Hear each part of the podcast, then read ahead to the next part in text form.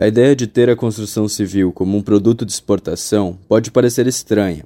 Afinal, prédios parecem estruturas muito pesadas para se enviar para o outro lado do mundo. Mas um tipo específico de construção tem a exportação como seu principal mercado a construção com madeira engenheirada. A madeira engenheirada, como comentei em programas anteriores, é um produto de madeira com capacidade estrutural equivalente a estruturas em concreto e aço, mas com performance térmica, sísmica e surpreendentemente de resistência a incêndios superiores às formas tradicionais. E uma das suas características mais importantes, ela é carbono negativa, pois enquanto as árvores que serão usadas para construir um metro cúbico com madeira crescem, elas retiram da atmosfera quase meia tonelada de CO2, a mais do que o que será emitido nas outras etapas da construção. Considerando que os sistemas convencionais costumam emitir meia tonelada de CO2 por metro cúbico, a redução total atinge uma tonelada. Como o transporte representa em torno de 2% das emissões totais, podendo chegar a 15% no caso de transportes internacionais, o saldo final continua muito favorável à sustentabilidade.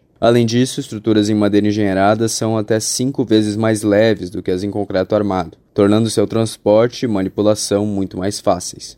Como a busca por construções sustentáveis tem crescido no mundo inteiro, mas apenas alguns países têm a capacidade de transformar suas árvores em produtos estruturais, a exportação de madeira engenheirada se tornou um mercado em forte crescimento, com mais de 1,2 bilhões de dólares ou 6 bilhões de reais em exportações globais em 2019, de acordo com um estudo da USDA, o Ministério de Agricultura dos Estados Unidos principalmente da Europa e Canadá, para países asiáticos e Estados Unidos. O Brasil tem possivelmente um dos melhores climas do mundo para a produção de árvores, podendo crescer árvores maduras para uso estrutural em 15 anos no caso de eucalipto e 25 no caso de pinos, aproximadamente metade do tempo que os países do hemisfério norte precisam. E nossa moeda relativamente desvalorizada aumenta a competitividade na exportação. Isso torna a madeira engenheirada uma ótima oportunidade para o Brasil se tornar líder em exportação global de um produto sustentável, com altíssimo valor agregado e no qual temos algumas das melhores condições do mundo para produzir.